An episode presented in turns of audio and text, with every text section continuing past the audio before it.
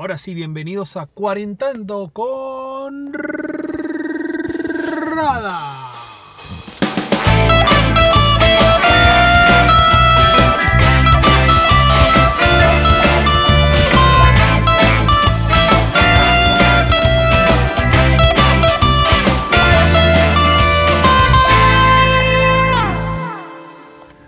Gente, saludos a todos, de verdad que estoy muy contento de estar aquí de nuevo. Bienvenidos una vez más a Cuarentando con Rada, un programa completamente realizado gracias a la gente de Aaron Studios, gracias a la gente de Perica Digital.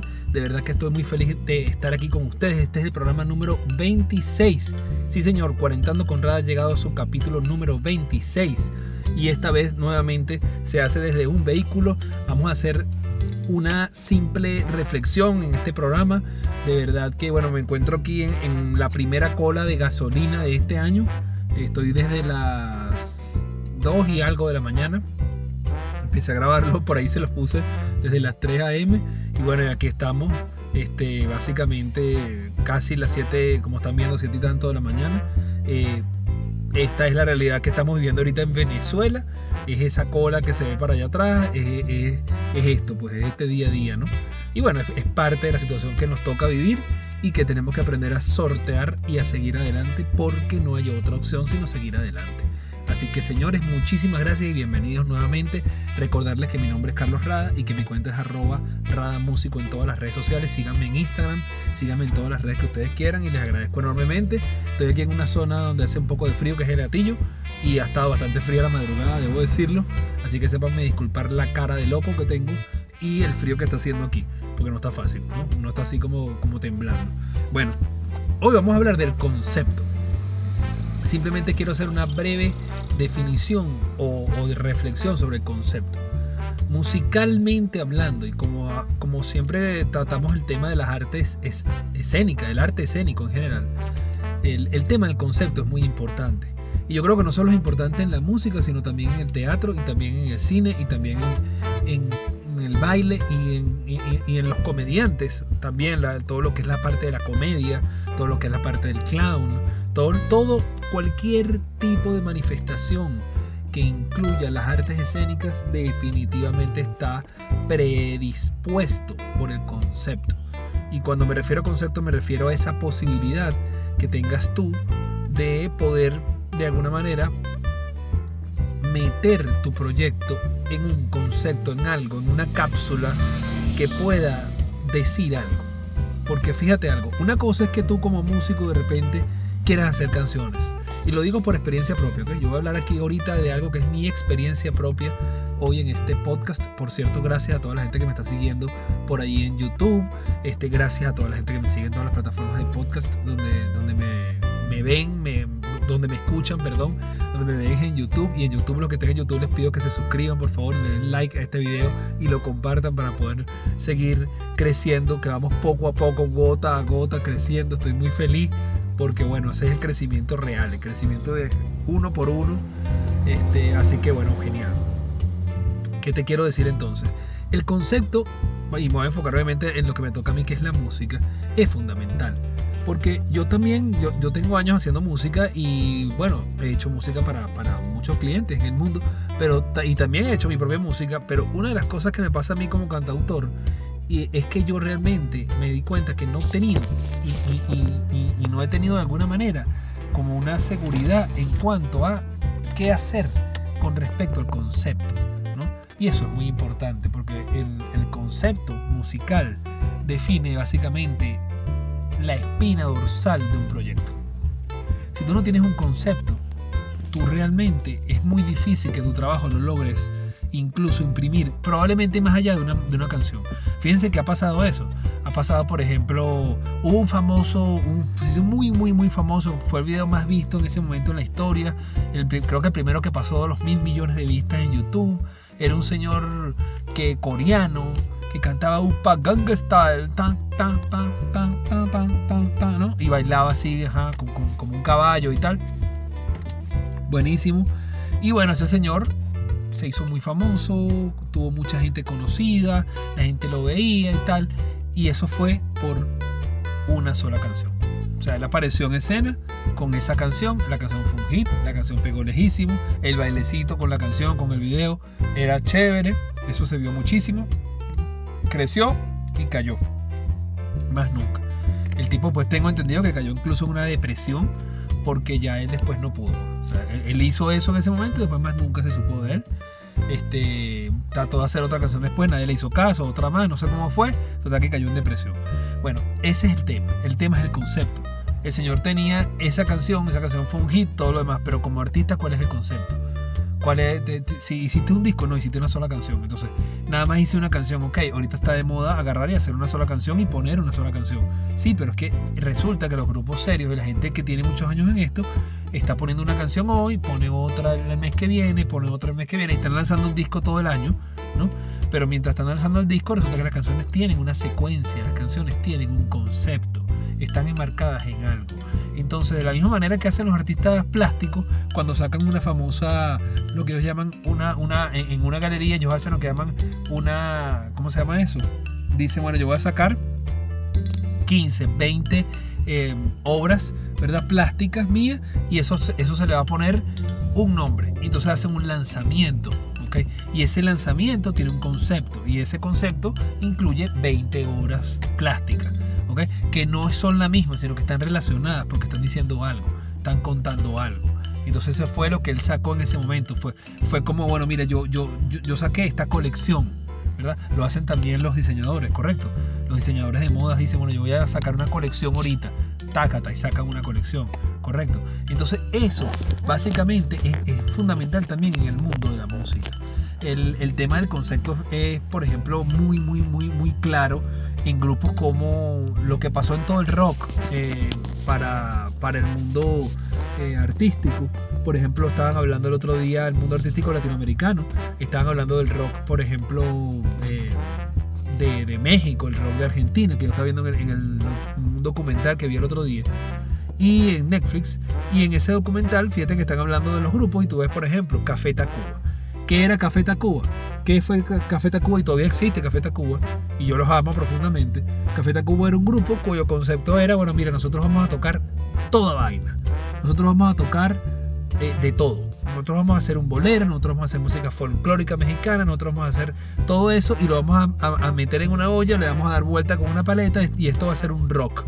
Se va a hacer como un rock. Nosotros no tenemos ni batería, nosotros trabajamos con una batería electrónica y listo, con, una pista electrónica hacemos las canciones y tal. Y así arrancaron, y así giraron, y así se hicieron famosos, y así agarraron canciones de Mecano, aquel grupo de, de los 80, y bueno, ya siendo los 90 o los 2000, agarraron una canción de Mecano, llamada No Controles y la hicieron otra vez famosa y agarraron un famoso bolero y agarraron este, música mexicana conocidísima y también la, volvieron a hacer famosa y hicieron sus propias canciones y agarraron canciones de grupos este, muy, muy, muy antiguos mexicanos, grupos famosos que, que formaron el rock en español y de esos grupos hicieron una nueva, como por ejemplo aquella alarma la de Tos que era una nueva versión. Y así fueron haciendo versiones nuevas de cosas que ya existían. Eh, metían instrumentos eh, analógicos, o sea, metían de repente un contrabajo con, este, con un poco de teclado, porque era un grupo muy, muy, muy, eh, ¿cómo se llama eso? Muy electrónico. Era un grupo que tenía demasiada electrónica en su propuesta y este, por supuesto tuvo muchos detractores también en el mundo del rock, porque qué bolas, porque ese grupo no era un grupo de rock tradicional con batería, bajo, guitarra y el cantante pegando gritos, sino era un tipo que por cierto cantaba bastante diferente, era un tipo que su canto era, era incluso muy agudo, era incluso utilizando muchos resonadores eh, frontales, este, era una persona que cantaba bastante agudo, muchas cosas, este, ellos hicieron canciones geniales, llegaron a ser Ingrata, por ejemplo, como canción este, de ellos. También sacaron después sus canciones, sus propias canciones. Eh, hacían versiones y hacían sus canciones. Y en todo triunfaban. Este, Café Tacuba todavía sigue sonando. Café Tacuba debe tener 30 años sonando. Este, cada disco era diferente, cada, cada concierto era diferente. Luego metían batería, luego metían otros instrumentos. El desenchufado, el unplug de, de Café Tacuba es brutal. Este, tenían canciones hasta, hasta que hablaban de extraterrestres, canciones que hablaban de problemas sociales, canciones que hablaban de amor, canciones que hablaban de desamor, de, amistad. O sea, eh, de cosas cotidianas, como aquella canción del metro, ¿no? Este, entonces yo creo que, que, ese es un ejemplo de lo que fue un concepto. En Venezuela, por ejemplo, una banda que, que siempre tuvo y ha tenido y permanece todavía este, con un concepto genial es Desorden Público, una banda con la que yo tengo que decir, yo, yo me formé escuchando Desorden Público. El, cantante de Desorden Público, Horacio, era el mejor amigo de mi hermano y se la pasaba metido en casa, en mi casa donde yo vivía.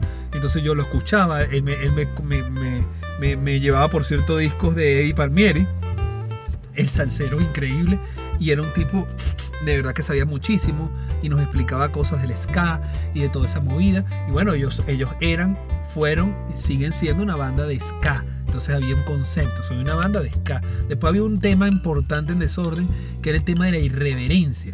Desorden era una banda muy irreverente una banda que siempre estaba contestataria, que siempre decía las cosas, que siempre era el que proponía eh, cuestiones, que fue perseguida por el gobierno y por los gobiernos de aquella época y que, y que llegó un momento que tuvo que retirarse, ¿no? Este, eh, la sacaron de, de, la televisión, no sonaban en radio, aquella canción Políticos Paralíticos, por ejemplo, que ellos hacían. Entonces tenían temas sociales, eran contestatarios, le cantaban al amor pero se burlaban de la crucinería, este, em, em, hablaban del tema de fiesta, pero de repente te decía, bueno, esto es Sky, si no te gusta te va y ya, o sea, ¿sabes?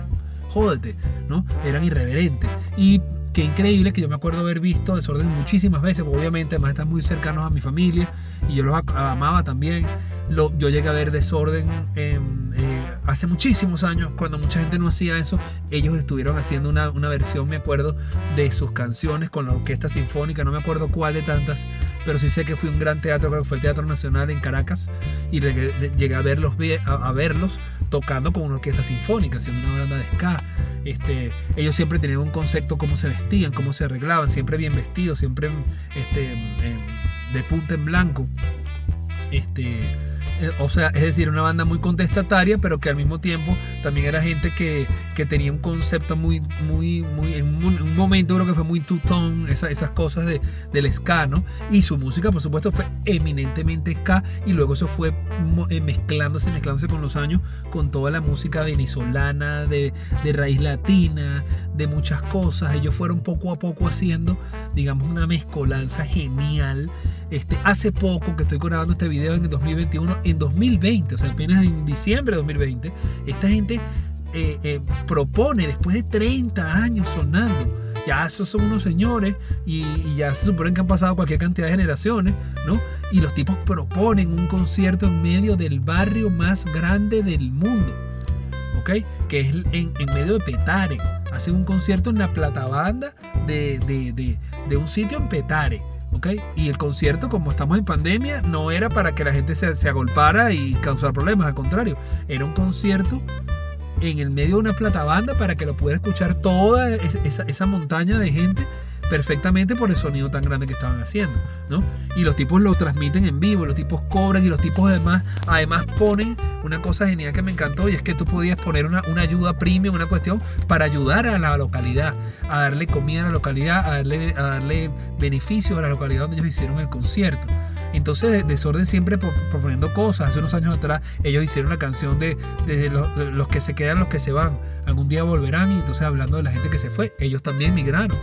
Eh, ellos están fuera de Venezuela todos y ellos se tienen que reunir para poder ensayar, para poder hacer las cosas. Es decir, señores, desorden, de, de, desorden una banda, concepto y, con su concepto han vivido 30, 35 años con su música. ¿ok? Le han dado la vuelta literalmente al mundo. Han ido a Japón, han ido a Europa, han ido a Estados Unidos, han ido a todos lados. ¿ok? Y es verdad que hay bandas mucho más, más famosas y más conocidas que ellos, pero ellos son una banda concepto. En Venezuela también estuvo, por ejemplo, el caso de los Amigos Invisibles, que todavía existe. Los Amigos Invisibles también sigue sonando. Los Amigos Invisibles, ¿qué eran los Amigos Invisibles? Bueno, eso, una banda de jodera, así mismo, de una jodera de un poco de tipo, ¿ok? Que, que cantaba música retro todo, era en clave retro, todo es en clave retro, todo es en música de los 70, de puro dance, de puras cosas de ese estilo, de puro disco music, de puras vainas de ese estilo, de puro funk, o sea, se quedaron en los años 70, pero eran unos chamos de los años 90, cuando salieron, cantando jodas. O sea, esa, esa, eso no era irreverencia, eso era una joda. O sea, tú escuchabas la música y era una chadera de vaina, era para ir para una fiesta, era, era lo que yo quiero ponerte a ti en cuatro, era, era, era, eh, Venezuela Son, eh, Arepa 3000, como se llamaban los discos. Era una, una banda muy folclórica en el sentido de que eran muy venezolanos, cantaban muy venezolanos, decían cosas muy venezolanas, no trataban de parecer gringos y simplemente no era el gran cantante con la gran voz, eso nada que ver, más bien lo que era el mood.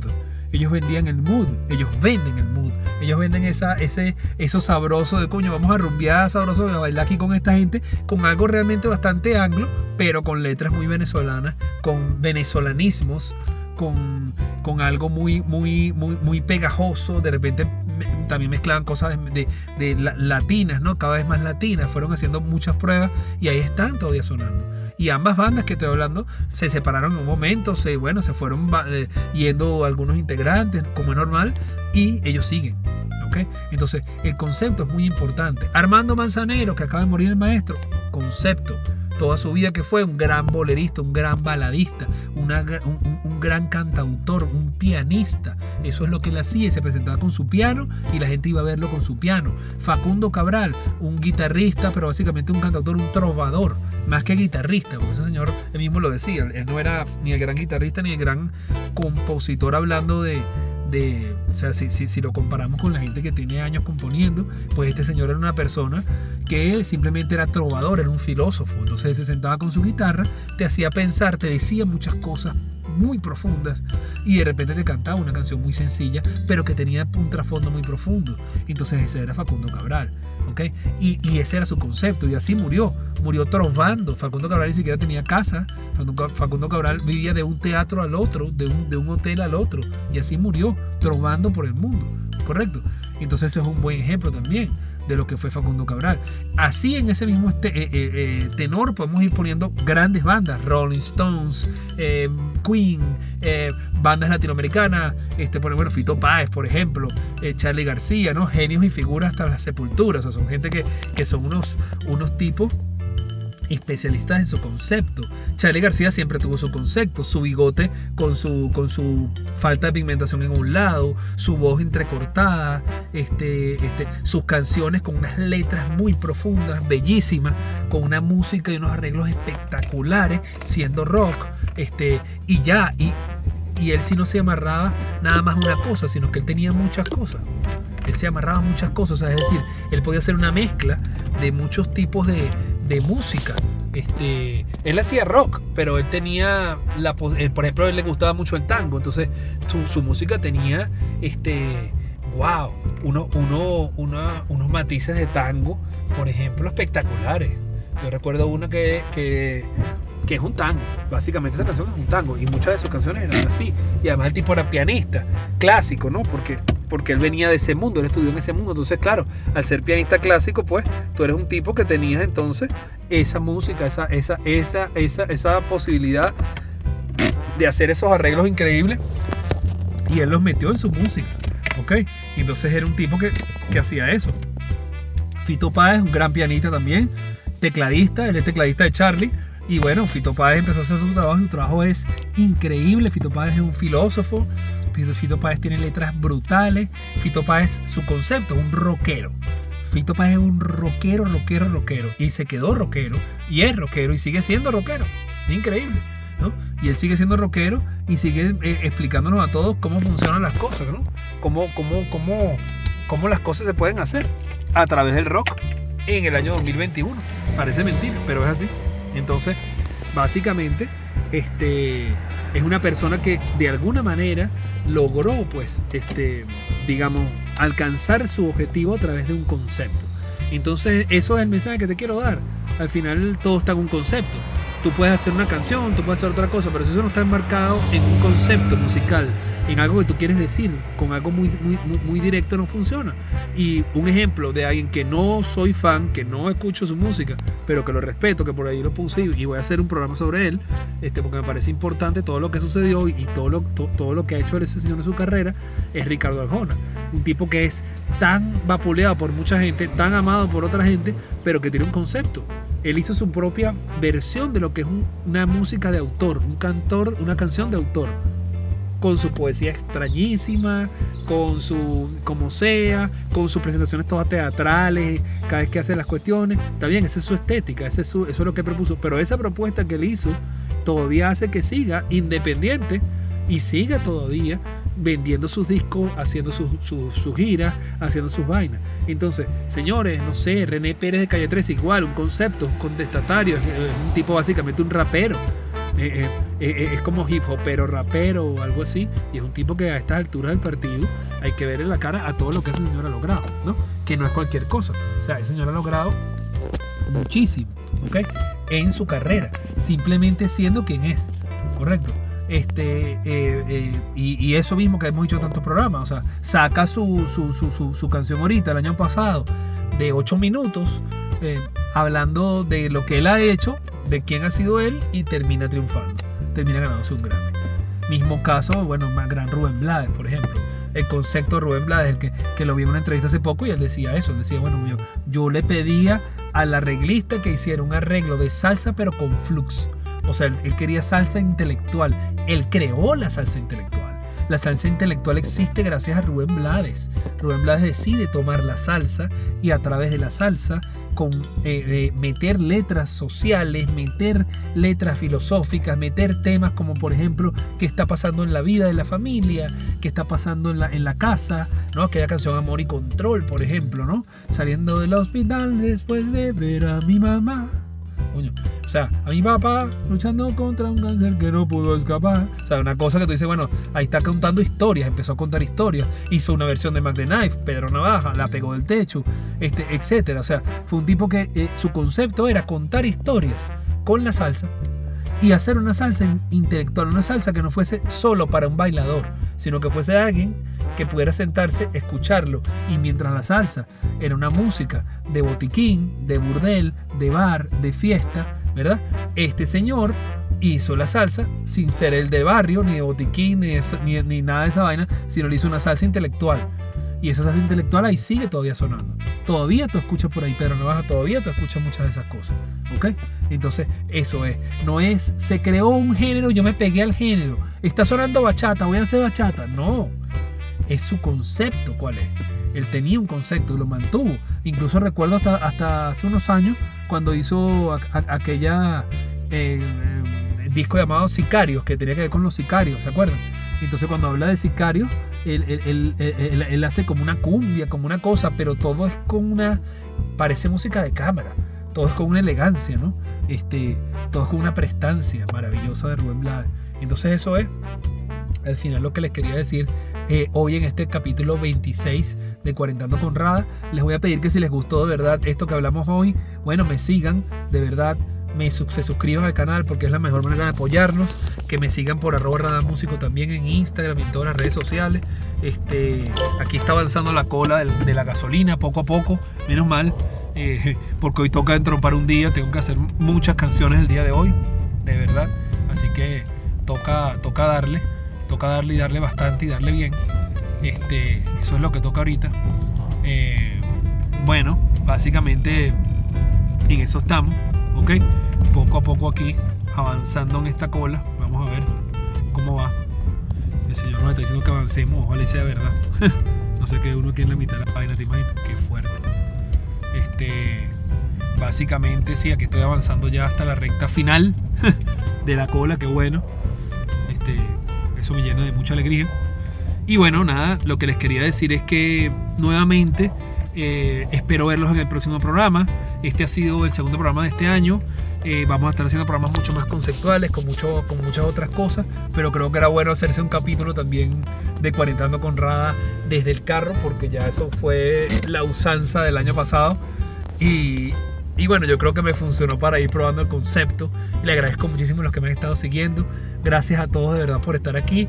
Y bueno, esto fue todo y nos vemos para la próxima en Cuarentando con Rada.